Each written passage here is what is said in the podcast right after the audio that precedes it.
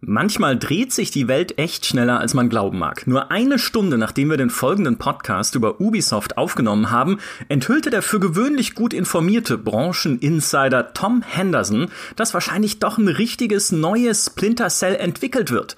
Mit einer Ankündigung können wir demnach frühestens 2022 rechnen. Trotzdem ist es genau die Nachricht, die Ubisoft aktuell braucht.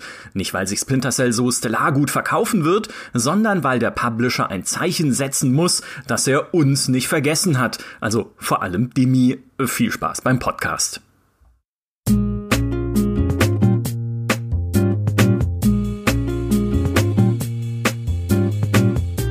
Wir haben noch Witze darüber gemacht. Als uns Ubisoft kürzlich eingeladen hat, um ein neues Spiel vorzustellen, scherzen wir so, ha, mal schauen, vielleicht ist es ja ein Battle Royale Spiel im Splinter Cell Universum.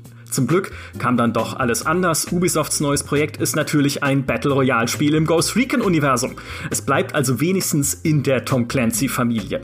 Gleichzeitig erscheint mit Far Cry 6 ein solider, ein spaßiger Shooter mit Kampfdackel und brennenden Hühnern, der aber so schal ist wie eine offene Flasche Rum, die drei Wochen lang bei strömendem Regen auf der Dachterrasse von Yves Gilmour herumgestanden hat. Daneben arbeitet Ubisoft gerade an X Defiant, das ist dieser andere Tom Clancy Shooter, an Riders Republic, an Roller Champions, an Rainbow Six Extraction und an Assassin's Creed Infinity, das so eine Art Live-Service-Plattform werden soll. Oh, und sie arbeiten an Avatar und an Skull and Bones, dessen Entwicklung Berichten zufolge bislang über 120 Millionen US-Dollar verschlungen hat.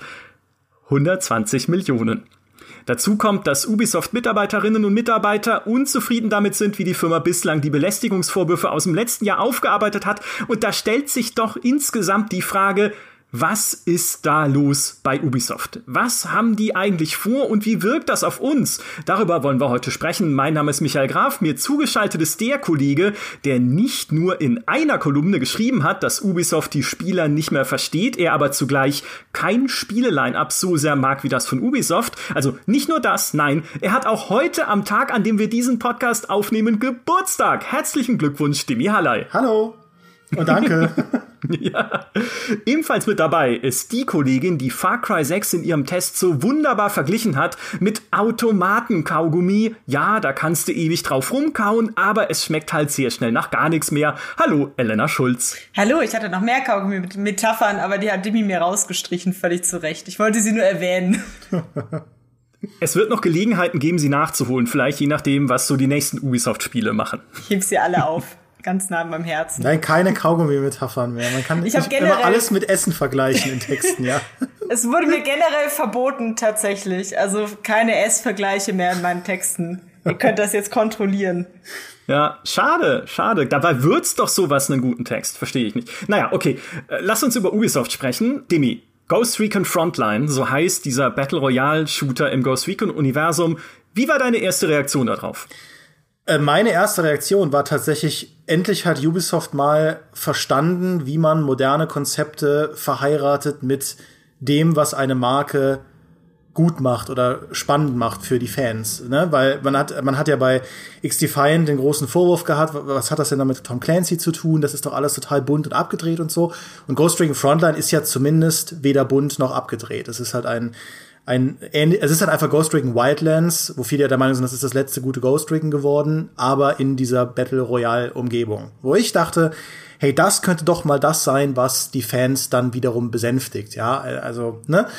Und stellte sich aber dann raus, war überhaupt nicht das, was die Fans wollen. Ähm, die Resonanzen auf YouTube waren ja eine Katastrophe. Ähm, und mhm. sehr viele Leute haben gesagt, nee, wir haben die Fresse dick von noch mehr Battle Royale und noch mehr versuchen, irgendwelchen Trends hinterherzulaufen. Und auch Ghost Recon Frontline wird daran nichts ändern. Und ich kann das verstehen. Ich habe nur echt unterschätzt, wie frustriert die Leute da draußen schon sind von dem, was Ubisoft aktuell tut. Ja, aber ich glaube wirklich, weil Battle Royale Ankündigungen, das es war ja nicht gelogen, was ich jetzt im Einstieg gesagt habe. Inzwischen schon ein bisschen Meme geworden sind. Ja, wenn halt irgend, es irgendeinen Zug gibt, der schon drei Haltestellen weiter ist, auf den man noch aufspringen äh, möchte momentan vielleicht, dann ist es halt Battle Royale. Also warum denn jetzt noch? Das war einfach die Frage, die ich mir auch bei, bei Frontline gestellt habe.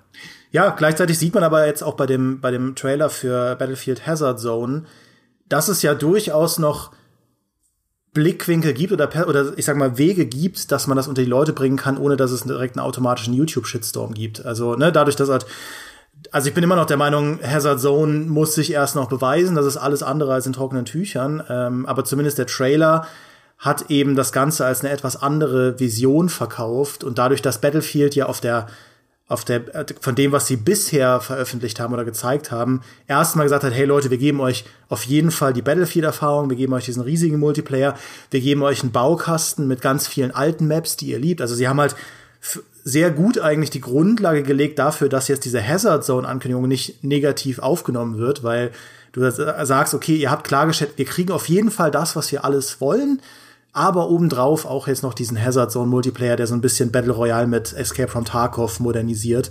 Ähm, mhm. Das heißt, es war einfach von dem, vom Marketing, glaube ich, smarter. Ich klammere jetzt aus, dass die Beta auch sehr viel kontroverse Resonanzen ausgelöst hat, aber ich glaube, es war einfach sehr viel smarter, so zu machen als so wie Ubisoft es jetzt seit, äh, muss man sagen, mittlerweile schon seit zwei, drei Jahren macht, äh, zu sagen, hey, hier, hier ist diese Marke, die ihr liebt, und wir machen damit jetzt was völlig anderes, während Splinter Cell-Fans halt immer noch ewig warten auf ein neues, echtes Splinter Cell. Ja, es ist eigentlich absurd, weil es ist so offensichtlich, dass es ja wichtig ist, sowas in eine, eine fangerechte, nenne ich es jetzt mal, Kommunikation einzubinden, aber irgendwo ist da, also da berühren sich scheinbar zwei Kabel nicht bei Ubisoft, damit das, das durchdringt oder damit diese Erkenntnis ankommt.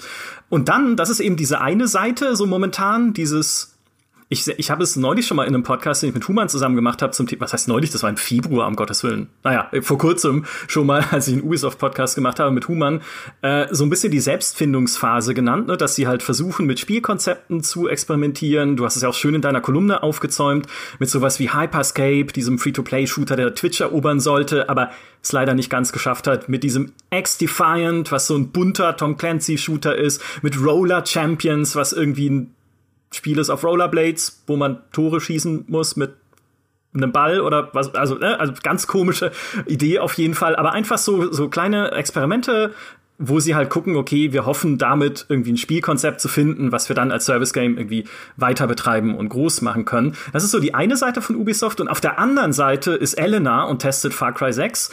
Du hast so schön geschrieben, dass dieses Spiel seine, seine Story oder überhaupt das Potenzial, das sein Setting geboten hätte für eine ernsthafte Erzählung, ja überhaupt nicht ausschöpft, sondern im Wesentlichen Just Cause ist. Also knallig, witzig, actionreich. Ein bisschen. Glaubst du, das machen die mit Absicht. Meinst du, da steckt irgendwie eine Strategie dahinter von Ubisoft? Ja, absolut. Also Demi hat es ja auch schon in seiner Kolumne ein bisschen angerissen, dass halt Ubisoft da versucht, sag ich mal, langfristig zu denken bei seinen Spielen und tatsächlich ist Far Cry 6 sehr vergleichbar mit Assassin's Creed Valhalla. Da hat man ja auch eine neue Richtung für Assassin's Creed gesehen, denn das ist das erste Assassin's Creed, was jetzt noch ein Jahr länger mit äh, Zusatzinhalten, also quasi per Season Pass unterstützt wird. Es bekommt nächstes Jahr sozusagen nochmal einen Season Pass. Und äh, da merkt man, okay, Ubisoft möchte gerne, dass diese Open Worlds äh, erweiterbar bleiben. Also dass man quasi diese große, unfassbar teure Open World nicht nur 100 Stunden nutzt und dann äh, eine neue machen muss, sondern dass die Spieler da idealerweise auch bitte 200, 300 Stunden und mehrere Jahre dran spielen, wenn da Content nachkommt. Das Problem mit der Story ist aber, wenn Far Cry 6 jetzt wirklich ein dramatisches Kriegsdrama inszeniert hätte, das dann vielleicht auch mit einem großen Knall endet, ist es natürlich super schwer, da noch alles Mögliche dran zu pflastern an witzigen Quests und Ideen und äh, also ich glaube, es gibt jetzt ja schon irgendwie eine, Update, eine, eine Roadmap mit Updates, die jetzt dann äh, mit neuen Quests und Gegenständen und weiß der Geier danach kommen für Far Cry 6. Und äh, ich habe da so ein bisschen beklagt in der Kolumne, dass äh, Far Cry 6 deshalb einfach nicht enden durfte. Also das Ende von Far Cry 6, ohne jetzt da irgendwie groß zu spoilern, es, äh, es ist halt nicht wirklich ein Ende. Also sie sind einfach sehr darauf bedacht, dass die Story auf keinen Fall irgendwas groß beeinflusst, weil die Open World soll ja bestehen bleiben und einfach erweiterbar bleiben.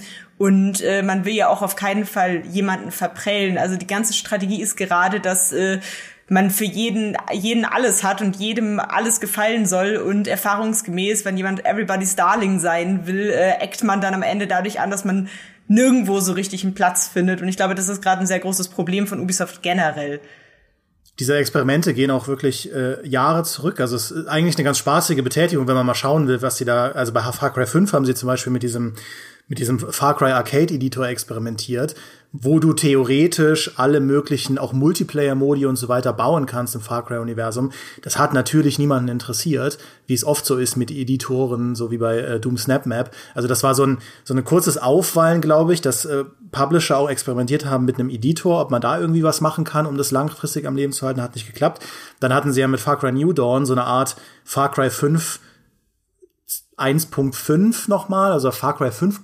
wie auch immer. Ja, also hat eine, eine die gleiche Open World mit ein bisschen angepassten Sachen, aber man baut da eigentlich das richtige Finale für Far Cry 5 rein, was ein gutes Spiel war. Und ich glaube, der erste richtige Testcase für das, was Elena jetzt beschrieben hat, war echt Ghost Recon Breakpoint. Das war ihr Ding, wo sie gesagt haben, das wollen wir ausbauen zu diesem modernen Open World Service Game der Zukunft, wo wir wirklich jahrelang neue Inhalte reinstecken können. Und Ghost Recon Breakpoint bekommt auch noch neue Inhalte, äh, was eigentlich cool ist, weil die sind jetzt alle kostenlos und so weiter. Aber es hat nicht geklappt und äh, weil diese, weil sie es übertrieben haben mit dem ganzen Loot-Kram und so und dann war halt so ein bisschen offen, okay, wie, wie wird das nächste große Assassin's Creed das handhaben? Und Valhalla macht es jetzt, äh, Elena hat es schon angerissen, eben mit, äh, okay, wir liefern euch einfach neuen Story-Content über Jahre. Und man merkt schon, das funktioniert nicht ganz so gut, wie es vielleicht würde, wenn man es geschafft hätte, mehr so funktionierende Systeme einzubauen. Weil jetzt man, man wir kriegen das ja auch so mit in der Resonanz da draußen. Dieser DLC jetzt zu Paris hat ja schon selbst unter Fans für Ermüdungserscheinungen gesorgt und äh, alle waren so ein bisschen so, boah, jetzt noch mal eine Open World clearen, noch mal, okay, da haben sie jetzt pro forma diese diese Blackbox-Missionen aus Assassin's Creed Unity zurückgebracht, die so ein bisschen Hitman-mäßig sind, aber wie immer bei diesen Spielen ist es alles sehr seicht.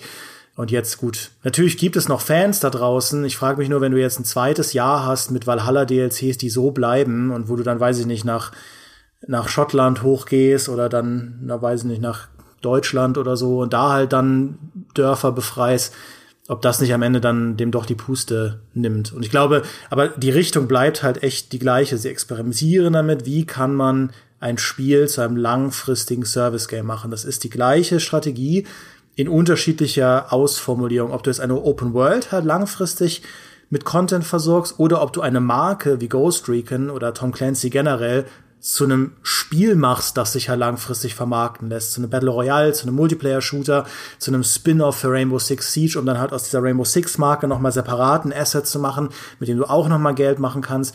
Diese, diese Richtung bleibt halt für alle gleich. Ja, ich glaube, das ist, das ist schon so ihr Kernproblem, weil es relativ offensichtlich ist natürlich, solche Multiplayer-Spiele einfach als Service-Games zu betreiben, weil da gibt's ja genügend erfolgreiche Beispiele dafür, bis hin zu Fortnite. Also es ist zumindest bewiesen, dass es machbar ist. Und die Werkzeuge dafür sind auch bekannt. Von Live-Events über Battle Pass bis hin zu, äh, es ändert sich halt die Karte mal hin und wieder. Dann ist halt plötzlich irgend so ein Marvel-Ding drauf oder so.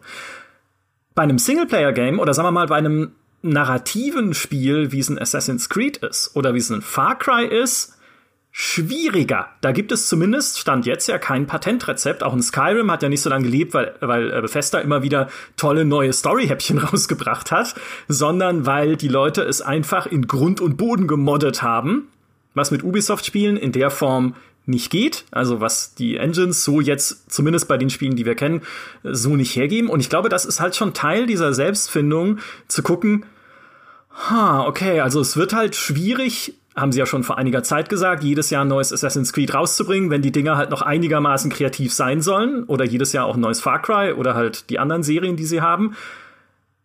Aber wir bräuchten halt diese anhaltenden Einnahmen, um die Entwicklung von diesen Dingern überhaupt weiter finanzieren zu können, weil natürlich auch AAA-Entwicklung, hatten wir neulich schon einen Podcast zu, immer teurer wird und immer aufwendiger mit all den Details, die man heutzutage von modernen Engines erwartet und die dann jemand vielleicht von Hand bauen muss, wie das dumme Wasser in Red Dead Redemption. So, und was machst du dann? Also, ne, als Ubisoft. GTA hat Glück, die haben GTA Online, ja, da hat's gut funktioniert, auch diese Multiplayer-Komponente draufzusetzen. Aber alles, was Ubisoft an Multiplayer-Komponenten je eingebaut hat in Assassin's Creed, war, vielleicht ist es ein passendes Wort dafür, meh. also es war halt immer so, es gab ein paar coole Sachen, äh, dieser Verkleidungsmultiplayer damals in Assassin's Creed, ich fand den lustig. Der war super, wo man dann, ja. Ne, wo man dann so tun musste, als wäre man eine KI sozusagen. Coole Idee Ich fand den auch cool. Also generell so finde ich es eigentlich schade, dass äh, sie dann sowas wie ein Koop nicht mehr probieren. Ich glaube, halt ein großes Problem ist ja, also auch bei Far Cry das wieder gemerkt, an sich machen die Sachen ja Spaß. Also ich könnte mich theoretisch wahrscheinlich auch sehr lange einfach in dieser Open World beschäftigen.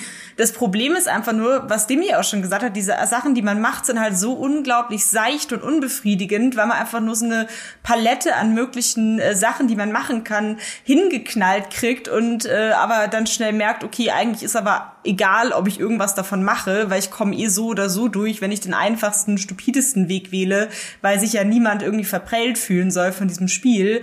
Und äh, anstatt großer spielerischer Freiheit wird es halt dann so ein dröger Einheitsbrei, der mich halt einfach nicht lang genug motiviert. Also auch bei Valhalla nach äh, ungefähr 30, 40 Stunden hatte ich eigentlich keinen Bock mehr auf das Spiel. Es hat aber selbst wenn man nur die Hauptstory gemacht äh, hat und sich also auf die grundlegenden Sachen konzentriert hat, trotzdem fast 100 Stunden gedauert. Also es ist einfach zu aufgeblasen mit zu wenig, was wirklich Spaß macht und fordert. Weil wenn ich jetzt total komplexe Herausforderungen hätte oder total viel spielerische Freiheit, wäre es ja wieder was anderes. Ich kann zum Beispiel in Hitman äh, endlos lange spielen, obwohl da jetzt auch nicht immer neue Inhalte reinkommen, einfach weil ich halt in dieser Sandbox mir so viele Herausforderungen zurechtlegen kann und Challenges absolvieren kann, dass es immer wieder neu und frisch und originell ist. Ja, und das ist, glaube ich, das ist, glaube ich, die Krux. Sandbox können die nicht. Zumindest Stand jetzt. Weil das ist was, was sie sich, glaube ich, schon lange irgendwie so auf die Fahnen geschrieben haben. Lasst uns irgendwie sandboxiger werden, lasst uns mehr halt Geschichten entstehen aus interagierenden Systemen. Und ja, es gibt ja welche, also es, ne, die brennenden Hühner, die wir seit Wochen in der Redaktion mit uns tragen, weil Elena sie auf einem, wo war das in einem Video, glaube ich, was du gemacht hast? Es war mein Preview-Video. Phil hat das mitgeschnitten aus dem Video und es tut mir aufrichtig leid, dass ich äh, meinen Huhn mehrmals angezündet habe. Ich, es, es war nicht, es war keine Absicht. Ich, ich möchte meinen Anwalt sprechen. es gibt ein schönes, ein schönes Gift davon, aber das ist intern. Genau, das können wir nicht rausgeben äh, aufgrund von Tierschutzbedenken. Der Punkt ist, sie schaffen es halt nicht in einem Maße, wie es beispielsweise ein GTA schafft oder wie es sogar ein Skyrim schafft, dir so eine Sandbox-Welt zu öffnen, wo du einfach Spaß dran hast, mit ihr zu experimentieren und nebenher dann aber auch noch Geschichten zu erleben. Und ich glaube, das ist was, wo sie hinwollen würden gerne, aber wo sie einfach noch nicht so ganz sind. Aber hey, vielleicht wird's dann in Assassin's Creed äh, Infinity. Und jetzt Mike droppe ich und lass Dimmy ranten. ja, also ähm, es ist halt, es funktioniert halt nicht mit der Strategie, die Ubisoft in ihre Spiele reinnimmt, weil das, was Elena gerade eben gesagt hat, kann man ja so ein bisschen so subsumieren, von wegen wir wollen wir wollen möglichst lange möglichst viele Menschen erreichen. Das klingt, klingt ja auch erstmal überhaupt nicht nach einem verwerflichen Modell, aber wie man das erreichen will, das ist halt die Krux an der Sache. Ja? Willst, mhm. du, willst du möglichst viele Menschen erreichen, indem du dein Spiel bis zur Beliebigkeit hin aufweichst? Das ist das große Problem, was Far Cry 6 hat. Das Spiel fühlt sich über weite Strecken völlig belanglos an, weil sie selbst die Progressionsmechaniken so runtergebrochen haben, so runter, ich sage es einfach mal runtergedummt haben, dass es theoretisch unterschiedliche Munitionsarten gibt und unterschiedliche Sachen und Builds und so weiter gibt, aber du musst dich selbst motivieren, diesen Bild haben zu wollen, weil das Spiel es eigentlich zu keinem Zeitpunkt notwendig macht. Alleine, dass es halt keinen harten Schwierigkeitsgrad gibt, ja. ist mir ein Rätsel, dass sie das nicht eingebaut haben. Und, und ich glaube, Sandboxes funktionieren immer nur über Tiefe. Du brauchst halt irgendeine Mechanik, die so tief ist, dass Leute über endlos viel Zeit Spaß daran haben, damit rum zu experimentieren, das halt so rum zu kombinieren und so. Und das, damit tun sie sich wirklich schwer. Also sehr, sehr schwer. Das sieht man auch bei Assassin's Creed Valhalla. Das war ja auch einer der großen Kritikpunkte bei meinem Test, dass ähm, das alles einfach so seicht ist, so belanglos. Du hast diese ganzen kleinen Sta Steine, Stapel und Zettel hinterherjag-Sachen, diese ganzen kleinen Quests, aber das, wo es letztlich drauf ankommt, das eigentliche Assassin's Creed Gameplay bleibt halt super seicht. Die Kämpfe sind ja so belanglos. Und die werden ja auf, auf hohen Schwierigkeitsgraden auch nicht fordern, da sie werden halt nur, die Gegner werden halt äh, haben halt dickere Lebensleisten, okay, aber strategisch ist da überhaupt nicht mehr Tiefe drin. Und äh, das, das ist halt was, wo es dann immer wieder scheitert, weil Leute das halt callen, wenn du sie versuchst, 200 Stunden lang zu motivieren. Das fällt dann auf. Selbst wenn du gar nicht mit dem Finger drauf zeigen kannst, was es genau ist, merkst du, okay, mir wird irgendwie langweilig beim Spielen. Ich mache irgendwie, ich habe voll Bock, Assassin's Creed und so, und nach einer Stunde merke ich so, hm, irgendwie habe ich jetzt nicht mehr so Lust. Und ich weiß gar nicht warum, aber ach, ich glaube, ich spiele irgendwas anderes. Und da kommen sie halt nicht hin. Merkwürdig. Das ist ja dann im Prinzip die Suche, äh, vielleicht zumindest gerade hinter den Kulissen, die Suche nach der neuen Formel. Immer noch. Nachdem ja die alte Formel mit Türmchen klettern und Gebiete aufdecken sich irgendwann mal totgelaufen hat. Einfach jetzt der Versuch, irgendwelche neuen Arten von Aktivitäten oder von Motivationsschleifen oder einfach von Gameplay-Loops zu finden, die gut funktionieren und die dich motiviert halten und bei der Stange halten über einen längeren Zeitraum hinweg. Und sie haben sie noch nicht. Also das, sie, sie probieren ja viel, auch in Valhalla gibt's ja halt tausend verschiedene Sachen, die du in der Theorie machen kannst und in Far Cry 6 ja genauso mit irgendwie hier Rätsel lösen, da eine Festung erobern, äh, halt so, Hühner anzünden, sonst was alles, ne? Aber nichts davon greift so richtig. Und äh, weil wir jetzt schon mehrfach GTA angesprochen haben, man darf ja auch nicht Watch Dogs vergessen. Watch Dogs ist ja im Prinzip Ubisofts Angriff auf GTA. Was ich prinzipiell gut finde, weil ich der Meinung bin, es sollte mehr Open World City Spiele geben. Das ist einfach ein sehr cooles Genre. Ich liebe es. Und das ist auch ein cooler Titel eigentlich, Open World City für Spiel. ja, und ich finde es auch cool, dass ähm, dass Ubisoft so ein bisschen weggeht, jetzt auch nur wieder Yet Another Gangster Story zu erzählen, sondern dass ja Watch Dogs dann doch noch mal eine eigene Richtung versucht, die sich auch mit jedem Teil komplett neu erfindet. ähm, es funktioniert halt nicht in dem großen Stil. Sie bekommen halt trotz Multiplayer, trotz DLCs aus Watch Dogs nicht den GTA-Killer gemacht, ähm, den sie sich vielleicht erträumt haben. Man muss natürlich da einwerfen, die Spiele sind ja trotzdem erfolgreich. Also Assassin's Creed Valhalla ist ja ein sehr, sehr erfolgreiches Spiel.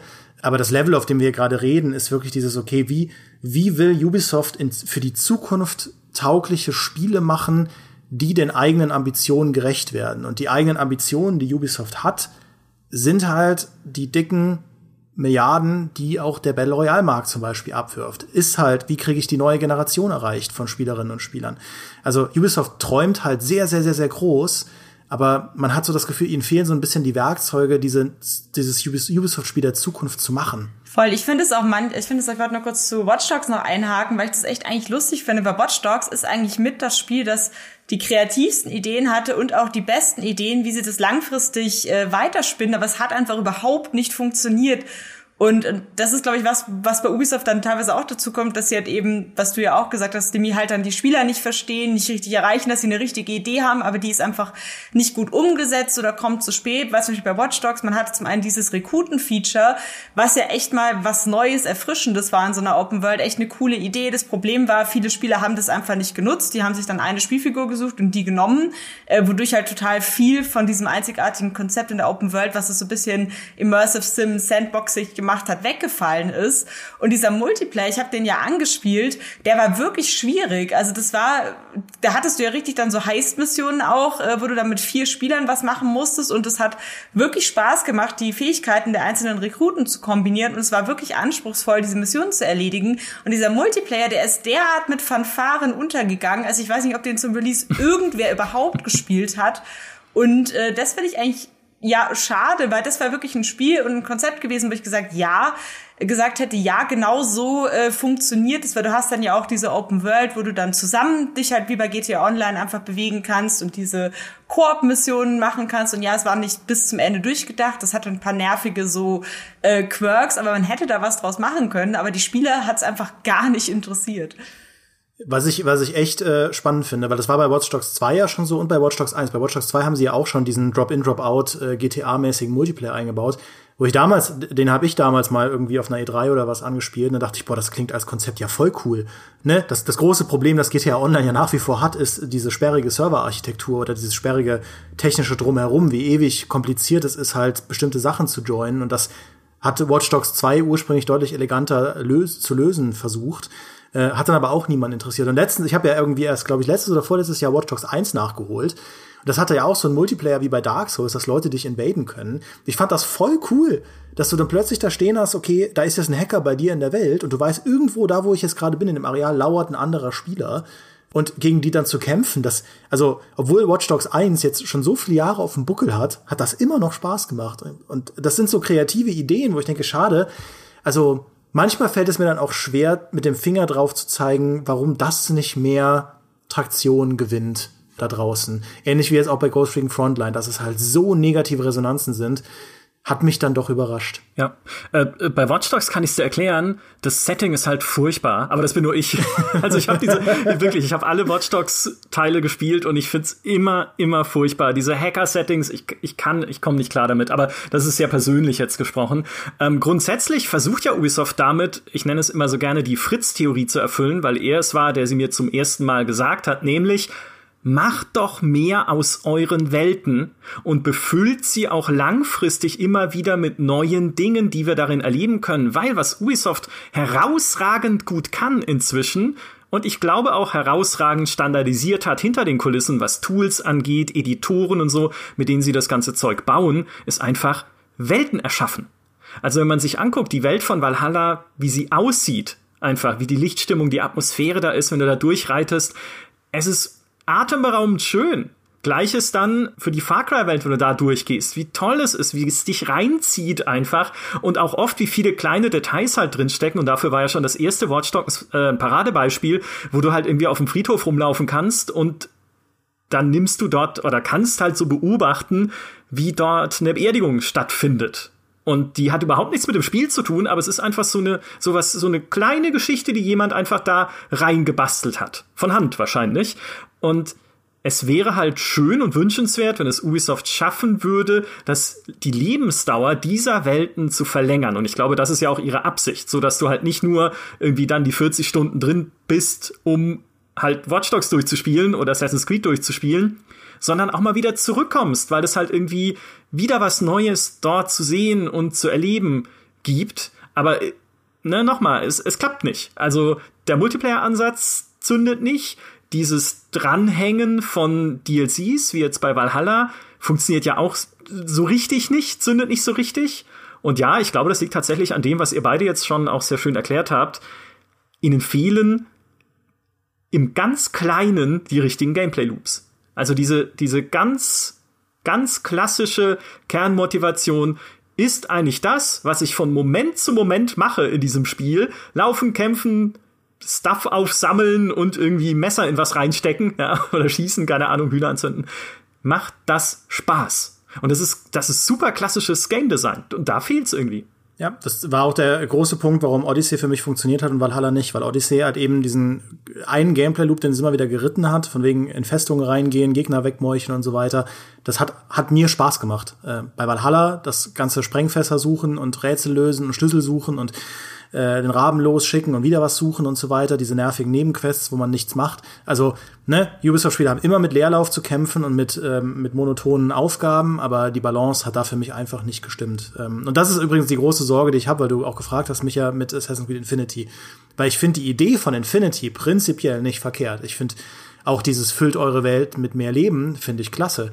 Also wenn ich eine Assassin's Creed der Zukunft habe, wo ich mir einmal ein Assassin's Creed kaufe und ich bekomme halt im Jahr darauf und im Jahr darauf statt nur neuen DLCs eine neue Open World oder eine neue Ära oder eine neue Story oder so, passt schon. Im Prinzip ist es ja jetzt auch so, aber mit dem Vorteil, dass man vielleicht diese Open Worlds auch enger miteinander verknüpft oder so, dass man, äh, ich hatte das ja schon mal im Podcast angerissen, dass man jetzt die, die drei äh, letzten Assassin's Creeds eher so dann so drei antike Assassin's Creeds macht. Also jetzt ne, die Wikinger mal rausrechnen, aber dass man sagt, du hast halt eine Hauptfigur, die du selbst erstellen kannst, die halt im antiken Griechenland unterwegs ist, im antiken Ägypten unterwegs ist und meinetwegen im antiken Rom unterwegs ist. Dagegen spricht ja per se erstmal nichts. Das kann ja ein grandioses Monumentalprojekt werden. Aber ich traue Ubisoft nicht zu, einen Gameplay-Loop zu entwickeln, also dem aktuellen Ubisoft, einen Gameplay-Loop zu entwickeln, der über drei ganze Assassin's Creed Spaß macht. Aktuell, nach dem aktuellen Modell, ändern sie ja zumindest von Teil zu Teil genug, dass du dich zumindest mal noch mal 30, 40 Stunden auf dieses Neue einstellen kannst, musst und dann halt merkst, okay, da fehlt es mir dann im Endeffekt an Tiefe oder dir sagst, ach, das, das reicht mir. Ich finde es gut genug, um mir diese Open World nochmal anzuschauen. Aber das, das ist halt meine große Sorge mit Infinity. Ja, ja. Elena, glaubst du an äh, Far Cry Infinity dann auch als nächstes? Weil theoretisch könntest du, äh, könntest du das Konzept ja ausrollen auf jede Art von ja, Serie eigentlich, ne? Muss ja nicht mal Open World sein, sondern im Prinzip auf jede Marke, die es gibt, sie zu so einer Art Live-Service-Plattform zu verknüpfen. Also sie haben ja auf jeden Fall vor, Far Cry jetzt komplett umzukrempeln nach dem Teil. Ich wünschte mir auch, sie hätten es bei dem Teil schon gemacht. Das war so gefühlt in jeder Hinsicht noch so ein Verlegenheitsspiel. So, ja, das ist jetzt halt schon fast fertig, deswegen äh, veröffentlichen wir es mal und hoffen, dass ihr nicht alle äh, merkt, dass ihr das schon kennt, was wir da drin machen. Also das war tatsächlich so komplett frei von jeglicher Innovation. Ich meine, Valhalla hat ja zumindest viel im Vergleich zu ähm, Odyssey dann geändert, auch wenn es mir da wie Demi geht und ich die Änderungen nicht gut fand, hat es zumindest sich bemüht, noch mal was anderes zu machen mit Assassin's Creed und äh, Far Cry war ja da so gar nicht motiviert, irgendwas zu ändern.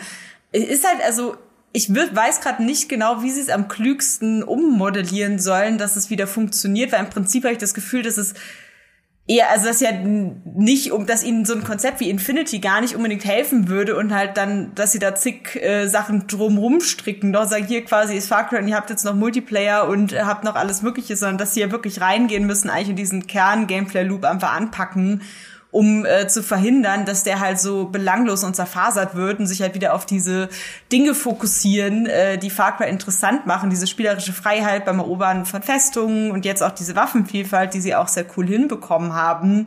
Was mir generell gut gefallen würde, was ja bei Assassin's Creed sogar auch ein Gerücht ist jetzt, äh, dass sie das machen, dass sie wieder ein äh, ein kleineres Assassin's Creed machen wollen. Also dass sie quasi mehr so Zwischenschritte einbauen. Auch bei mhm. Far Cry würde das, glaube ich, gut funktionieren. Sagen, man macht ein ein kleineres Erlebnis, also ein bisschen wie sie es bei dem New Dawn auch gemacht haben und binden das halt irgendwie in so ein großes Gesamtkonzept rein. Das hat alle paar Jahre ein großer Teil kommen, da kommen halt kleinere Teile, die sich irgendwie in dieses große Gesamtkonzept eingliedern und vielleicht auch dann mit dem großen Teil irgendwie interagieren, da auch Missionen hinzufügen, die wieder damit zu tun haben. Also das ist sozusagen schon ein Leben des Objektes, aber dass du trotzdem diese kleinen abgeschlossenen Geschichten und Erlebnisse in sich hast, die dann für sich wieder vielleicht gut funktionieren, weil sie nicht so aufgeblasen aufgeblasen sind, aber trotzdem die Spieler am Ball halten, weil die wissen, ja, okay, es geht ja immer weiter, so in dieser Gesamtgeschichte. Das könnte ich mir vielleicht vorstellen. Ich wüsste jetzt aber noch nicht, wie sie das gut umsetzen sollten, ohne dass es ihnen wieder äh, in den Hintern beißt, sozusagen.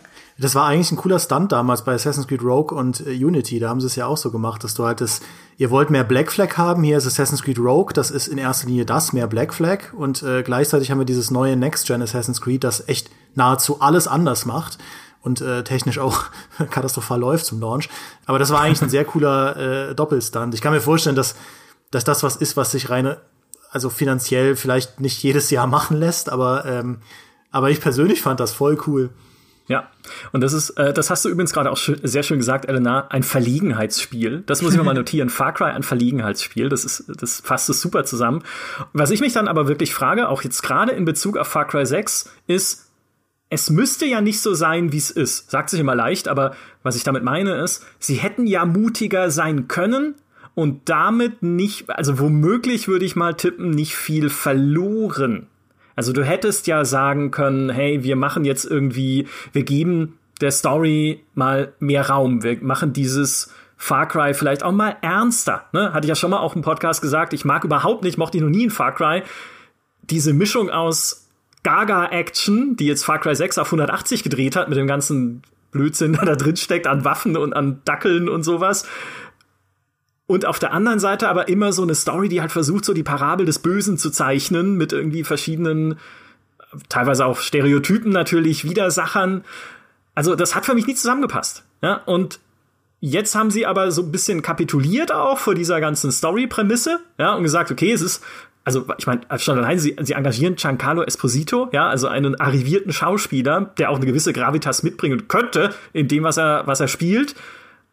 Und es ist halt doch wieder eine Ballerbude. Ja, also das so dieses völlige, diese völlige Kapitulation vor, okay, lass uns doch mal was probieren, lass uns mal dieses Ding voranbringen. Nee, wir schrauben es halt runter auf so das simpelstmögliche Instinkt-Gameplay. So ein bisschen. Ne? Komm halt rein, hab Chaos. So ein bisschen wie Just Cause halt, ne? Habe ich vorhin schon gesagt, glaube ich. Äh, mach ein bisschen Chaos, hab ein bisschen Spaß, äh, erleb abgedrehte Szenen mit abgedrehten Waffen. Und wenn du keinen Bock mehr hast, dann spring halt wieder raus und spiel was anderes. Roller Champions. Nee, das gibt's noch nicht, glaube ich. Aber Vielleicht hat, also mein Gefühl wäre jetzt natürlich auch nach dem letzten Jahr, in dem es die Berichte gab über die sehr unschönen Vorfälle bei Ubisoft, wo dann auch Leute zurecht gehen mussten, auch aus dem Führungskreis von Ubisoft, dass ihnen da zumindest jetzt in der Zeit, klar, die Pandemie mag auch eine Rolle gespielt haben, aber dass ihnen auch ein bisschen die künstlerische und kreative Direktion gefehlt hat oder vielleicht immer noch fehlt. So ein bisschen dieses, so übergreifende Leitung, wo wollen wir denn hin mit diesen Serien, was können wir denn wagen, wo können wir denn mal wieder richtig schön kreativ sein, sondern dass man sich dann eher hinsetzt und sagt, komm, lass uns halt irgendwie eine schöne Welt bauen und so tralala Gameplay, also es ist jetzt übertrieben, es ist ja okay, ist Gameplay, aber halt jetzt nicht irgendwie das Rad neu erfinden, sondern äh, lass uns mal irgendwie einen Gang zurückschalten. Und das ist jetzt sozusagen unsere Umbruchphase und in ein paar Jahren geht's dann wieder richtig weiter mit Ubisoft 2.0. Das wäre zumindest so mein Gefühl momentan. Ich könnte es aber an nichts äh, festmachen. Ja, ich ich habe halt auch das Gefühl, dass da verschiedene Faktoren mit reinspielen. Zum einen, äh, gerade bei der Story, dass da wirklich, glaube ich, so ein Creative Director fehlt, der dann sagt, ey Leute, äh, bitte hier in eine Richtung bleiben, weil man merkt es ja, also bei Watch Dogs zum Beispiel hat man schon gemerkt, aber bei Far Cry 6 war es jetzt ganz stark so diese Tonalitätsschwankungen innerhalb der Geschichte, dass du halt, dass ja wie in Valhalla unterschiedliche Gebiete, die du da erobern kannst und in einem Gebiet hast du wirklich eine ganz okaye Story um so Widerstandskämpfer, so Bauern, die sich zusammenraufen und die Tochter äh, versucht da irgendwie die Familie zusammenzuhalten und der Bruder ist irgendwie weg und die Tochter will den zurückholen und dann geht alles schief und Chaos und Anschläge und brutal. Also das hat schon was, wo ich sage, ja okay, da merkt man das Potenzial der Geschichte und daneben habe ich auch im Test geschrieben, sind dann so TikTok-Hipster, die halt dann eine Party feiern, die Plakate dann irgendwie verunstalten und die halt einfach so pseudo-witzig äh, im Kontrast zu diesem ganzen Kriegsverbrechen und schlimmen Zeug, was da abgeht, äh, halt da überhaupt nicht mehr zusammenpassen und da merkt man, okay, offensichtlich weiß der eine Hand nicht, was die andere tut. Und es führt zum nächsten Punkt. Ich glaube halt, diese Art, wie diese Spiele entwickelt werden, es ist mittlerweile so äh, aufgeteilt und in unterschiedlichen Studios und unterschiedlichen Abteilungen und so, dass wirklich äh, diese Gesamtvision für die Spiele oft einfach nicht mehr so im Fokus ist, weil halt jedes Team macht halt so seine Quests und seine Open World und äh, sein Feature XY und äh, da merkt man, glaube ich, dann im Spiel am Ende, dass halt so alles äh, für sich einfach steht, aber nichts wirklich zusammenpasst und dann das so eine ganz skurrile Mischung ist und dadurch einfach dieser Gesamtsinn und dieses auch Gesamtkonzept verloren geht. Und ich glaube, das merkt man als Spieler auch ganz stark. Und da fällt es natürlich noch schwerer als Entwickler auch wahrscheinlich so gesamt zu sagen, ja, okay, bei dem Spiel geben wir jetzt mal ein Risiko ein und machen total die bewegende Story, ähm, die irgendwie dann total zum Nachdenken anregt oder so, weil halt eben auch die einzelnen Abteilungen so isoliert sind, dass es wahrscheinlich gar nicht funktionieren würde, die alle da an einem Strang ziehen zu lassen inzwischen. Ja, weil am Ende es um die Effizienz beim Bauen der Open World geht. Also ich würde es genauso unterstreichen, was du gesagt hast, Elena, weil ähm, und, und ich glaube tatsächlich, dass diese strukturell, sagen wir mal, dass es so modular entwickelt wird, diese strukturelle Änderung, die geht auch schon äh, über, sage ich mal, die letzten zwei problematischen Jahre hinaus. Also es war auch schon bei, bei Ghost Recon Breakpoint der große, da, da hat man einfach gemerkt, diese Open World funktioniert noch mal anders als die Open Worlds davor. Du hast halt damals ja auch schon diesen hochkarätig besetzten äh, Star gehabt mit John Bernthal, der äh, Punisher, der dann diesen äh, Walker verkörpert im Spiel.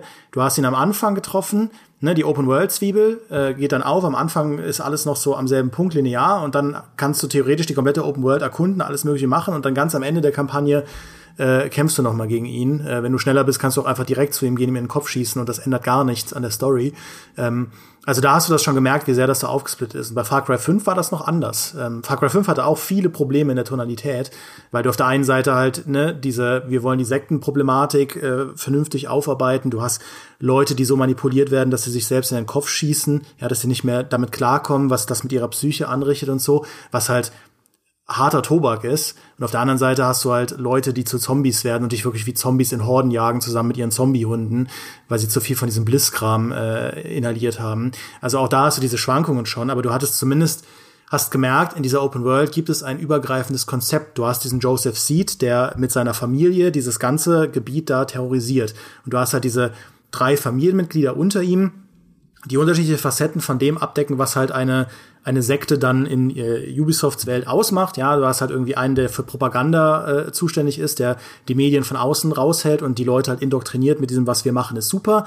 Du hast äh, diese Faith, die dann dafür zuständig ist, die Leute mit dieser Bliss-Droge und so weiter, also diese Verheißung, diese Lusterfüllung, die halt du dann hast in diesem Moment, wenn du dich deinem Gott öffnest und so weiter, das halt abzudecken. Und du hast den dritten, äh, ich glaube, wie hieß er, John, keine Ahnung, äh, oder Jacob, der halt für das Militär zuständig ist, für diese Bewaffnung, für die, äh, für diese paramilitärischen äh, Einheiten, die dann da rumlaufen in der Open World. Also das war in, in sich schon irgendwie ein stimmiges System. Und äh, du hattest das Gefühl, auch wenn die von unterschiedlichen Studios geschrieben wurden, diese Arcs, war da irgendeine Person dahinter, die das noch total so durchstrukturiert hat und wo klar war, okay, da gibt es noch mal einen Check am Ende. Und ich glaube, der Check fällt irgendwie weg äh, bei den neueren Open-World-Spielen von Ubisoft. Das ist bei Valhalla ja genauso, was du da auch geschildert hast mit Far Cry. Dieses völlig modulare, diese Open-World-Stories existieren komplett für sich und haben eigentlich mit einem größeren Ziel gar nichts mehr zu tun. Und wo du in Breakpoint den äh, John Burnt halt zumindest noch ab und zu dann triffst, hast du ja, glaube ich, bei Far Cry gar keine Berührungspunkte mit dem, mit dem Diktator bis ins Finale rein. Also es ist ja, es ist ja total voneinander entrückt. Ähm, Ja. das hat mich auch mega gestört. Also, dass sie den derartig verheizen. Ich habe es ein bisschen in der Kolumne geschrieben, das hat so ein Cutscene-Hampelmann, der zwischendurch da mal was aus dem Schurkenkalender vorlesen darf. Und das trifft es halt wirklich, weil immer, wenn man äh, ein größeres Ziel in der Kampagne schafft, bekommt man so eine Minute Cutscene, wo halt der mit seinem Sohn kurz redet, aber halt am anderen Ende der Insel. Also du triffst den am Anfang ganz kurz und dann triffst du ihn am Ende noch mal ganz kurz und zwischendurch kannst du ihn auch noch mal ganz kurz in der Cutscene treffen. Aber abgesehen davon habt ihr nie mit miteinander zu tun. Und es ist so komisch, wenn du dann am Ende gegenüberstehst und das Gefühl hast, das waren einfach zwei Geschichten, die nichts miteinander zu tun haben, weil die so einfach konträr sich voneinander bewegen und überhaupt nichts miteinander zu tun haben. Und äh, das hat auch Giancarlo Esposito einfach komplett verheizt als Bösewicht. Ja. Ich könnte ja mal meine Kernthese postulieren an der Stelle. Die hat aber wenig jetzt mit Giancarlo Esposito zu tun, sondern mehr so mit, wie sich Ubisoft darstellt momentan, wie sie sich auch dargestellt haben jetzt bei diesem Frontlines-Reveal. Ich habe das Gefühl, Ubisoft fehlt das Selbstvertrauen. Das ist nicht mehr das Ubisoft, das wir noch vor ein paar Jahren gesehen haben, als sie zum Beispiel gegen diese Vivendi-Übernahme gekämpft haben. Wie wir inzwischen wissen, gab es zu dem Zeitpunkt eine sehr scheußliche Unternehmenskultur dort. Ja, also das darf man nicht vergessen. Aber wie sie sich zu dem Zeitpunkt präsentiert haben, Yves Guillemot, auch gegenüber der Presse, auch im Interview damals mit uns, war einfach, wir bei Ubisoft sind eine Familie und wir sind überzeugt davon, dass wir hier etwas Geiles machen sozusagen. Ja, also wir machen coole Spiele, wir haben coole Konzepte, wir haben natürlich sehr erfolgreiche Serien, Assassin's Creed, Just Dance, Far Cry und so weiter. Und wir haben hier eine goldene Zukunft vor uns und äh, Vivendi kann bitte nach Hause gehen. So ungefähr war damals die Botschaft. Und ist ja dann auch passiert. Vivendi ist nach Hause gegangen, hat sie nicht übernommen. Und das Ubisoft, das wir heute sehen, hat das nicht mehr. Und ich glaube, das ist halt wirklich diese in summarum das Ergebnis der letzten Jahre und der Rückschläge, die sie verkraften mussten. Also unter anderem Division 2 ne, was halt gut gestartet ist, aber dann sich so ein bisschen verlaufen hat, sich auf jeden Fall nicht in der Größe etabliert hat am Markt, wie sie es gerne gehabt hätten. Breakpoint, ja, brauchen wir nicht drüber reden. Das gab viel Schelte und äh, wurde auch sehr viel kritisiert, dann natürlich von Investoren wiederum bei so Finanzcalls, die man halt leider auch machen muss bei solchen großen börsennotierten Unternehmen. Dann die verschiedenen Probleme, die sie jetzt hatten äh, mit ihren neuen Spielen. Eben auch die Probleme, die wir jetzt angesprochen haben. Diese Suche nach der neuen Formel, die Suche nach dem jetzt wieder funktionierenden kleinen Gameplay-Loop plus halt obendrauf noch die Probleme mit der Unternehmenskultur als solcher. Also all das, glaube ich so, in der Summe hat viel Energie aus Ubisoft rausgesaugt. So positive Energie. Und ich glaube, das spürt man jetzt auch bei diesem, bei Ghost Recon Frontlines. Weil, äh, wie du sagst, Demi, ne? Ich meine, ich bin jetzt nicht also beileibe kein Fan irgendwie von Ghost Recon. Das letzte Ghost Recon war, glaube ich, auf der Xbox 360, das ich gespielt habe oder sowas. Aber an sich diese Reminiszenz an Wildlands und diese, hey, du hast eine schöne Welt und Hubschrauber und sowas, äh, ich denke, das sind die Sachen, die man möchte als Ghost Recon-Fan, müsste ja eigentlich funktionieren, aber sie schaffen es irgendwie nicht, es so zu kommunizieren, als wäre es geil, sondern sie schaffen es halt dann, leider, es so dastehen zu lassen, wie, ah, shit, wir springen auf einen Trend auf, der schon längst vorbei ist. Da fehlt mir so dieser alte Ubisoft Spirit. Es, es klingt immer tainted, das zu sagen, weil halt diese ganzen Dinge hinter den Kulissen passiert sind, aber mir fehlt einfach dieses alte Ubisoft, wo Yves Guillemot auf der E3-Pressekonferenz steht und One More Thing announced. Und es ist immer cool. Ja, du sitzt dann da und sagst, was, das machen die? Ein Multiplayer-Seekampfspiel? Ah, blödes Beispiel. Okay, ist auch nicht rausgekommen, trägt auch noch ein bisschen dazu bei, dass es ihnen vielleicht gerade nicht so gut geht. Oder was heißt nicht gut geht, aber wenn sie wirklich, wenn das stimmt, das sind ja nur Berichte, aber wenn es stimmt, dass sie 120 Millionen in Skull Bones versenkt haben, ist das natürlich auch nicht so toll. Diese Art des Selbstbewusstseins in der Unternehmenskommunikation und Kultur und überhaupt in dem, was sie machen, die fehlt mir irgendwie gerade. Weiß ich, könnt ihr das nachvollziehen oder rede ich jetzt totalen Quatsch? Das nehme ich als Nein. Bist du, Elena? Ach so, nee, äh, ich, ich wollte nicht, ich dachte, Demi legt jetzt gleich los, deswegen habe ich mich zurückgehalten. Aber ich möchte dir erst die Bühne lassen. Okay, danke schön. Ich freue mich auf dein Loslegen danach. Äh, nee, ich verstehe das total. Ich habe auch wirklich das Gefühl, dass es auch oft einfach ein bisschen also zum einen am Plan scheitert, dass sie halt wirklich oft zu spät dran sind mit an sich guten Ideen. Ähm, weil wie gesagt, so ein, also wenn jetzt so ein Frontline zum Beispiel vor einem Warzone oder bis nur bisschen später rausgekommen wäre, hätte es, glaube ich, einen anderen Impact gehabt, als es jetzt noch so ein bisschen auch wieder verlegen nachzuschieben. Und manchmal ist es, glaube ich, auch wirklich so ein Marketingproblem, äh, dass halt auch jetzt die Leute das Gefühl haben, äh, noch eine Reihe mit Ghost Recon, die jetzt kein cooles Singleplayer-Spiel mehr sein darf, sondern die jetzt quasi auch ein Multiplayer und Free-to-Play sein muss. Weil dann haben die Spieler natürlich das Gefühl, ach du Scheiße, das nächste große Ghost Recon ist jetzt so ein Free-to-Play-Kack und man nimmt ihnen eine geliebte Reihe weg, genauso wie man irgendwie Splinter Cell nur noch verheizt als äh, Mobile-Download-Charaktere oder so dass man äh, einfach auch falsch kommuniziert und den Leuten nicht sagt, okay, ihr bekommt das jetzt zusätzlich und guckt mal, wie cool, aber hey, wir arbeiten trotzdem am nächsten großen Singleplayer oder Co-op Ghost Recon Spiel und hier Assassin's Creed, ja, Valhalla geht weiter, aber kein Stress, es kommt noch ein anderes Assassin's Creed, das ist vielleicht bisschen kleiner oder es hat wieder ein ganz äh, neues Szenario. Es gab auch Gerüchte, dass das nächste Assassin's Creed auch komplett zu den Wurzeln zurückgeht, dass es so eine Art Remake von Assassin's Creed 1 wird. Und wenn du den Leuten sowas mit obendrauf noch gibst, dann ist es natürlich äh, viel entspannter, sag ich mal, mit so einem neuen Konzept umzugehen und dem vielleicht eine Chance zu geben, auch als wenn man nur das vorgesetzt kriegt und sagt, so, dein geliebtes Spiel ist jetzt ganz anders, deal with it. Ja, ich glaube, ich glaube, Ubisoft hat dieses Pech, dass aktuell bei allen großen Publishern mehr Druck zur Innovation herrscht als seit langem und Ubisoft aber an einem Punkt ist, wo sie so innovationsarm sind wie seit Jahren nicht. Ähm, also ich stimme dem total zu, was du sagst, Micha.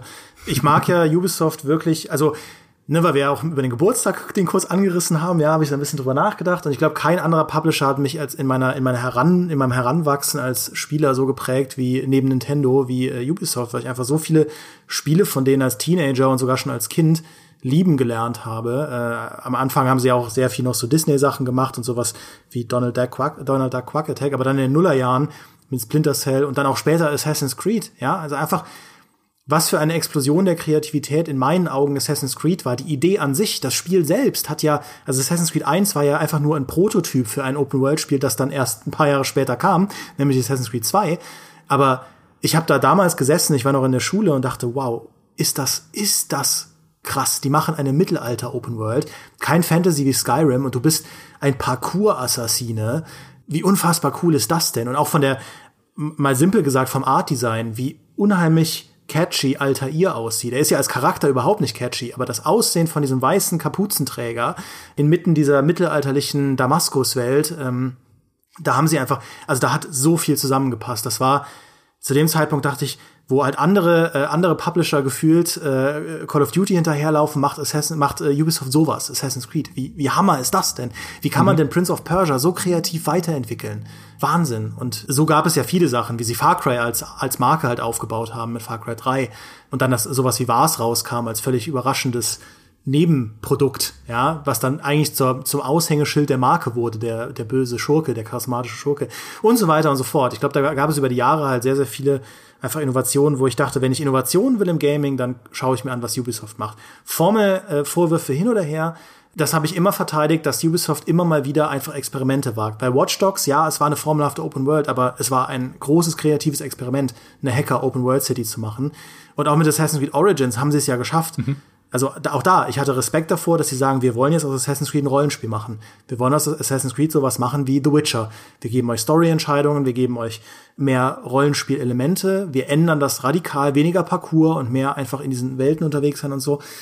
Aber das hat sich jetzt über die Jahre verloren. Und äh, jetzt ist man an einem Punkt, wo dringend, dringend äh, Innovation her muss, weil du diesen neuen krassen Battle Royale Markt hast, den die Publisher alle verschlafen haben äh, du hast eine neue Zielgruppe, die Generation Z, die jetzt erwachsen ist, die mit Splinter Cell und so weiter nichts mehr anfangen können. Und du musst Antworten finden als Konzern auf sowas. Du siehst, wie viel Geld da drin liegt, wie viele Möglichkeiten es da gibt. Und die Herausforderungen haben alle Publisher, aber Ubisoft findet aktuell keine guten Antworten darauf. Ja, das, ich würde es gerne unterstreichen, was du sagst, weil es so komplett richtig ist. Äh, wir haben ja früher auch oft gesagt, Ubisoft tanzt schon auf Hochzeiten, bevor sie überhaupt gefeiert werden, weil sie immer mit zu den ersten gehört haben, die was Neues ausprobieren und auch ernst nehmen, wie zum Beispiel halt eine Virtual Reality, für die sie ja auch Spiele entwickelt haben, als noch überhaupt nicht klar war, ob sich das überhaupt durchsetzt, ne? ob es da einen Markt für gibt. Aber Ubisoft sagt, nee, es steckt in unserer Unternehmens-DNA drin, einfach Dinge auszuprobieren, weil wir früher schon gelernt haben, dass es etwas bringen kann. Bei Rayman zum Beispiel, als sie gesagt haben, wir machen halt dieses komische 2D Jump and Run für die PlayStation. Und zack, war es ein riesiger Hit. Hätte keiner gedacht, dass diese PlayStation irgendwie am Markt ankommt oder so. Und dann, noch, dann haben sie noch dazu ein 2D-Spiel, was gar nicht cool neu 3D war. Sie haben es ausprobiert, es hat eingeschlagen. Bei Just Dance genau dasselbe. Ein kleines Team setzt sich hin, macht so ein Tanzminispielchen. Zack, ist es ihre zweitgrößte Marke nach Assassin's Creed heute. Also an sich haben sie sehr gute Erfahrungen gemacht mit diesem Experimentieren und mit diesem neue Sachen ausprobieren. Und das kann man nicht hoch genug schätzen, und sie machen es ja auch immer noch, ja, also genau nichts anderes ist Ghost Recon Frontlines vielleicht, nichts anderes ist X-Defiance, nichts anderes ist auch Riders Republic, jetzt so ein Multiplayer Sportspiel rauszubringen mit irgendwie Fahrrädern und Snowboards. Ich, kenn, ich kann, kann die Fachbegriffe nicht, aber Sportsachen. Und Roller Champions natürlich auch, ne? Das, das sind halt schon, da zeigt sich schon ein bisschen so dieser klassische Wille zum Experiment bei Ubisoft. So sind es vielleicht Spiele, die uns, also ich weiß nicht, uns dreien, uns klassischer GameStar-Zielgruppe, uns narrativen Singleplayer-Abenteuer-Fans oder so nicht mehr so gut gefallen. Einfach weil wir mit anderen Sachen aufgewachsen sind. Während so ihre Experimente der, ich sag, so mittleren 2000er Jahre halt andere waren, wie so ein Valiant Hearts, dieses Weltkriegsstrategiespiel äh, und was sie da alles noch entwickelt haben in ihrem, in ihrem Funhouse, in diesem internen kleinen Inkubator, den sie ja hatten bei Ubisoft Montreal, glaube ich, äh, wo einfach kleine Teams mal machen konnten und mal ausprobieren konnten. Ne? Das geht es halt in eine andere Richtung. Das geht jetzt halt in Multiplayer-Richtung, das geht jetzt in Online-Richtung und wir wissen, alles, was online ist und Multiplayer ist böse. Vielleicht nicht. ja. Aber ich finde, in der Außenkommunikation, mal unabhängig davon, welche Zielgruppe wir jetzt sind, ich glaube, es wirkt halt allmählich verzweifelt. Wie dieses äh, Meme von diesem Ganz genau. Kerl, der halt dann kommt, hello, fellow young people, ja, und äh, sich genau. halt ein Cappy und ein, äh, ein Skateboard rangepackt hat. ähm, und ich glaube, das, das ist tatsächlich was, wo sie drauf aufpassen äh, oder drauf achten müssen. Also ich glaube, was Ubisoft jetzt ganz dringend braucht, ist mal wieder so ein, so ein Pleaser.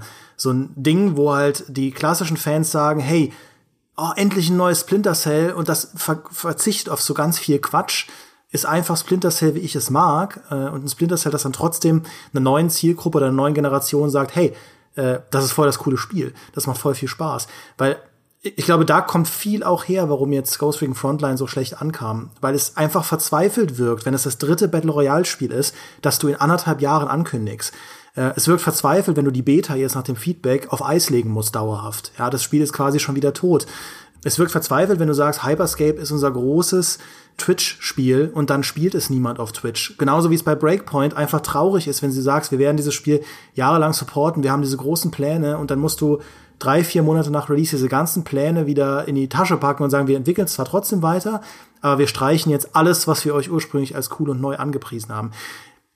Ich bin mir also darüber im Klaren, dass es eine schwierige Situation ist. Du hast mit Rainbow Six Siege als Ubisoft eines der größten, eine der größten Multiplayer-Erfolge auf dem PC und auch auf Konsolen gemacht, überhaupt im Shooter-Segment und stehst halt fünf Jahre später da und denkst dir immer, verdammt nochmal, was Besseres ist uns seitdem nicht eingefallen äh, an der Multiplayer-Front. Dann probieren wir es jetzt mal mit Rainbow Six Extraction. Wir probieren einfach Rainbow Six nochmal, aber als Horde-Shooter. Es wirkt, ich wiederhole mich, es wirkt einfach verzweifelt. Und ob die jetzt verzweifelt sind oder nicht, sei mal dahingestellt, aber es wirkt so. Und das ist halt, das ist schlecht. Das ist schlecht, wenn du eigentlich wirken willst wie ein selbstbewusster Innovator, der halt die Branche vorantreibt, der neue Konzepte hat und der den Leuten auch verkaufen will, hey, bei diesem neuen Assassin's Creed, da haben wir uns wirklich was gedacht. Da geht es uns nicht nur um Profite, da geht es uns nicht nur darum, irgendwie jetzt äh, es allen recht zu machen. Da geht es uns darum, unsere Vision von einem Assassin's Creed nach vorne zu treiben. Und ich glaube, die Leute fangen langsam an, das nicht mehr zu glauben. Ja, exakt das, ja. So, nie, ja. man verliert halt das wirklich das Vertrauen in Ubisoft, was vorher mal da war. Und das ist halt echt gefährlich, weil wenn halt dein Kunde kein Vertrauen mehr in dich hat, dann äh, musst du halt noch viel, viel mehr Überzeugungsarbeit leisten, wenn es dann wieder ein Projekt gibt, äh, dass dieses Vertrauen äh, wert wäre sozusagen. Und da, glaube ich, strugglen sie jetzt sehr richtig. Und was ich auch schade finde, theoretisch haben ja so kurze oder kürzere Singleplayer-Spiele, die irgendwie dann auch gut ankämen. Vielleicht sogar, die haben ja auch immer noch eine Berechtigung. Man sieht es ja zum Beispiel auch bei Microsoft mit dem Game Pass und Ubisoft hat ja sogar ein Abo mit Ubisoft Plus, heißt inzwischen, glaube ich, aber da redet ja auch niemand drüber. Also ihr Abo ist ja auch super stiefmütterlich irgendwie so, zumindest ich vergesse mir, dass das überhaupt existiert. Und das könnte man theoretisch ja sogar nutzen, um solche Projekte noch lukrativer zu gestalten, aber das äh, machen sie ja auch nicht. Also da gehen sie dann wieder nicht mit dem Trend. Ja, ganz vielen Dank, dass du es erwähnst. Das war der letzte Punkt hier auf meiner Liste. Gerne. Dieses Abo, das keiner mehr auf dem Schirm hat. Natürlich, weil Microsoft das einfach, dieses ganze Abo-Geschäft, eine, eine bleierne Decke drüber gelegt hat mit dem Xbox Game Pass, weil er halt einfach so groß ist und mit den ganzen Firmenzukäufen, die sie gemacht haben, ja klar, redet da jeder drüber. Aber das war ja ein bisschen, letztes Mal, als ich über Ubisoft gesprochen habe, auch im Podcast, meine Hypothese, wo sie gerne hinwollen würden mit ihrem Portfolio. Man darf ja auch nicht vergessen, Ubisoft hat nach wie vor ein sehr buntes, breit gefächertes Portfolio. Also zum Beispiel Brawlhalla gehört dazu, ja, was, wo man immer wieder denkt so, hä, was hat das mit dem Ubisoft zu tun, das ich kenne? Aber ja, sie haben auf jeden Fall sehr viele unterschiedliche Marken und natürlich auch ihre weltweit verzweigte Studiostruktur. Also sie können theoretisch sehr viel Unterschiedliches machen. Und meine Theorie war ja, ihr Ziel ist es, ihr eigenes Abo, vielleicht in Kooperation dann mit Google und Stadia, mit denen haben sie ja schon zusammengearbeitet. Ich weiß, man darf Stadia nicht mehr sagen, weil so toll ist es nicht gestartet, aber ich sag's trotzdem, ne, mit denen halt irgendwie so ihr eigenes kleines Abo-Biotop zu schaffen, wo du sagen kannst, ich habe das Ubisoft-Abo und es reicht mir. Weil da sind so viele coole, unterschiedliche, kleine Sachen drin, aber auch große, ne, von Far Cry und Assassin's Creed bis runter zu so kleinen vielleicht Adventures und Multiplayer-Spielen. Also da gibt's Spaß für die ganze Familie und Just Dance ist auch noch dabei. Wofür brauche ich da noch diesen Xbox Game Pass, äh, der mehr kostet und irgendwie äh, ja noch mehr hat? Naja, keine Ahnung. Ne? Aber so ein bisschen, dass sie halt versuchen, ihr eigenes ihr, ihr eigenes Portfolio abo-fähig zu machen, ohne Hilfe von jemand anderem oder ohne externe Spiele noch reinnehmen zu müssen oder ohne sich auch einem anderen Abo-Programm unterordnen zu müssen oder das zumindest zu versuchen, wie es ja EA macht, wo EA Play dann wieder in den Xbox Game Pass Ultimate auch mit integriert ist, einfach um die Basis zu verbreitern. Ubisoft hätte dann halt vielleicht versuchen können oder wird es noch versuchen, es alleine durchzuziehen und sich selber stark genug zu positionieren, dass man sagt, okay, dieses Uplay Plus heißt es, glaube ich. Ubisoft Plus, glaube ich. Uplay haben sie jetzt überall okay. gekickt, weil die App heißt jetzt ja auch Ubisoft Connect. Okay, also äh, Ubisoft Plus, ne? Das macht euch glücklich. So, aber da sind sie halt nicht. Da sind sie nicht mit all dem, was sie jetzt momentan machen. Da sind sie nicht mit dem, was sie jetzt angekündigt haben, so uns glücklich zu machen, alle. Und irgendwie fehlen ihnen scheinbar, zumindest von außen betrachtet, auch die Konzepte, um dahin zu kommen. Ne? Sowas wie Assassin's Creed Infinity kann ein Fingerzeig sein. Vielleicht gibt's dann halt das Ubisoft Plus Abo inklusive Assassin's Creed Abo, was es dann ja auch ist, wenn es ein Live-Service ist, muss es ja häufiger Updates bekommen, ja, dass dann irgendwie, weiß nicht, mehr, mehr DLCs kommen, mehr Live-Events stattfinden, jetzt jagt den Pink Panther durch Paris oder sowas. Absolut schrecklich, aber so in die Richtung gedacht, ne, wenn sich da ständig was tut und man ständig coole Sachen kriegt, dass dann halt Leute sagen, okay, dafür abonniere ich vielleicht euch auch mal. Das wäre zumindest eine Strategie, die für mich Sinn ergäbe und wo man sie immerhin einigermaßen erfolgreich schon jetzt abgebildet sehen könnte, ist Anno. Um mal das A-Wort noch zu sagen, was Gutes, ja, weil wie sie Anno erweitert haben, die Seasons, was da kam, wie sinnvoll es war, wie auch immer wieder interessant es war, tatsächlich für Leute, die gerne Anno spielen, so kannst du es machen.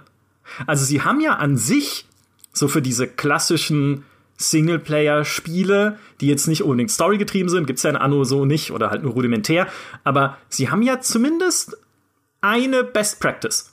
Ja, sie können zumindest sagen, hier guck mal, das Anno-Team hat es geschafft, jetzt auch nicht das Rad neu zu erfinden, aber ihr Spiel über den langen Zeitraum hinweg lebendig zu halten, frisch zu halten und Leute immer wieder auch zurückzuholen, wenn wieder eine neue Season ansteht. Und wie können wir dieses Prinzip vielleicht wieder übertragen halt auf unsere anderen Serien, damit uns die Leute nicht weglaufen, weil sie halt dann das Vertrauen nicht mehr haben, dass wir es richtig machen.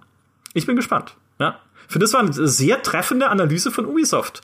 Also denke ich mal, jetzt ohne das, ohne jetzt selber Ubisoft zu sein, aber ich glaube, wir haben sehr viele, sehr wichtige Punkte angesprochen und sehr viele sehr coole Punkte. Habt ihr noch welche auf der Liste, die ihr unbedingt loswerden wollt? Ich finde auch, wir haben das super gemacht. Also wenn, wenn Demi nichts mehr hat, bin ich sehr zufrieden mit uns. Ja, ich glaube, was ich noch einwerfen kann, ist, äh, weil wir jetzt ja auch sehr kritisch und sehr analytisch sind, dass ich persönlich tatsächlich nach wie vor hoffe, dass, äh, dass das alles irgendwie wieder einen guten Weg findet. Ja, also weil ich glaube nach wie vor, bei, bei Ubisoft arbeiten sehr, sehr fähige Leute in den Entwicklerstudios, in den Entwicklungsstudios und ich glaube auch, dass die Marken nach wie vor sehr viel Potenzial haben, Leute sehr glücklich zu machen. Ja, und ich meine jetzt nicht nur neues Splinter Cell, was natürlich die alleroberste Priorität sein sollte, aber auch von allen Entwicklern und Publishern der Welt ein neues Splinter Cell zu machen, aber auch darüber hinaus bei Assassin's Creed und bei Far Cry und so, weil wir sagen immer, ja, es ist alles eintönig, es ist alles monoton und auf so einem Makro-Level ist es ja auch sinnvoll, äh, über diese größeren äh, strukturellen Probleme der Spiele zu sprechen.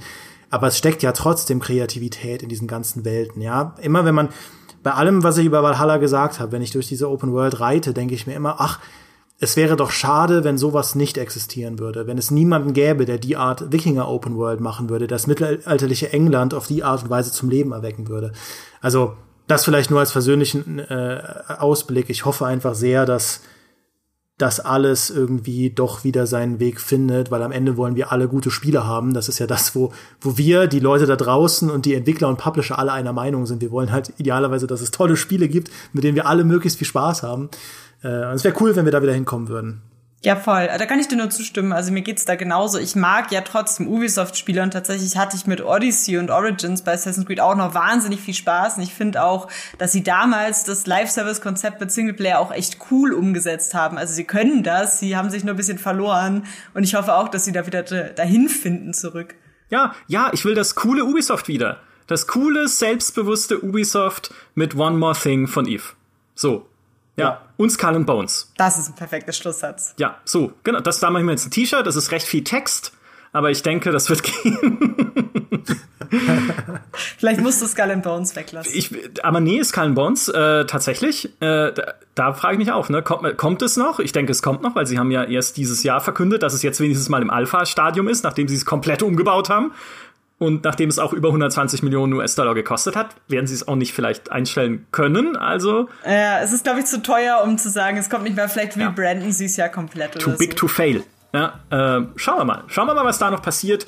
Ganz lieben Dank euch für diesen tollen Geburtstagspodcast. Ich hoffe, es war ein angemessenes Geschenk für dich, Demi. Natürlich, mehr brauche ich nicht. Ich habe heute auch ein neues Fenster montiert bekommen bei mir. Und das, also, der Podcast war aber noch schöner als ein Fenster. oh, schön, weil er. Der hält dich warm. Ja, weil er ein Fenster ist in unser aller Herzen, ja. sozusagen. Ja. Ganz lieben Dank euch beiden. Vielen Dank an alle, die uns diesmal zugehört haben. Macht's gut, bis zum nächsten Mal. Tschüss. Tschüss. Tschüss.